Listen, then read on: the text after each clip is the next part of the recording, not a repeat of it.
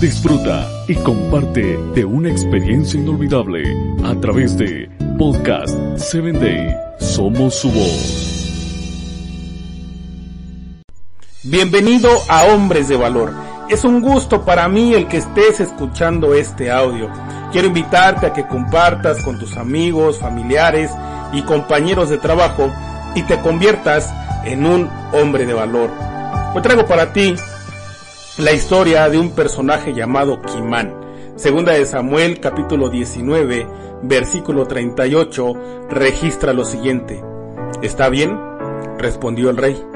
Kimán irá conmigo y haré por él lo que me pides y a ti te daré todo lo que quieras. El amor de Dios no tiene comparación. David muestra una pequeña sombra de, este cuando promete al anciano Barzilai que todo lo que había ofrecido a él se lo daría aceptando su último pedido.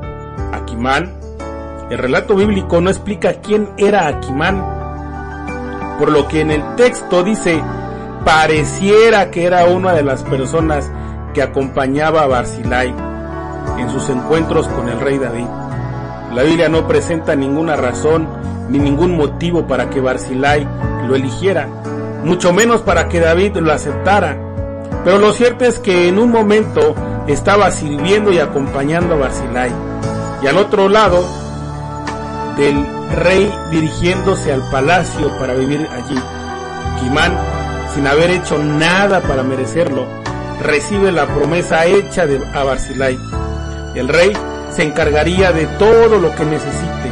Cuando el rey dice todo, no coloca ningún límite cuando dice todo, es lo mismo que afirmar que a partir de ese momento no le faltará nada, no por su propio esfuerzo, sino por la dadivosidad real. Es interesante que Barzilai reconozca la, la bendición de vivir en el palacio real, pero no lo quiere para él, sino para que lo sepas a un ignorado siervo. Conozco gente que tiene la misma posición que el anciano de Galá. Creen que la iglesia es buena y que la religión es excelente. Incluso llevan a su familia a las reuniones, pero no entran a la iglesia y no se comprometen con Cristo porque se amparan en la frase no es para mí.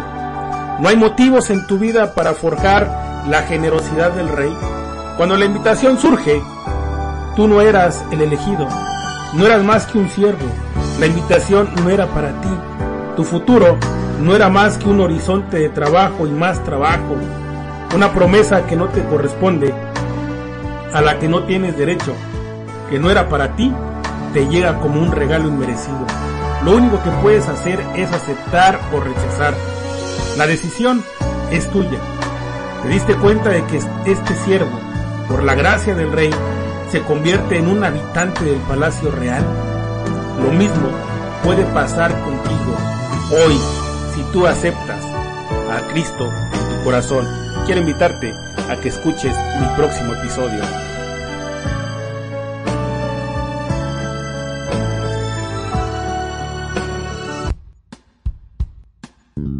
Síguenos en www.podcast7day.com.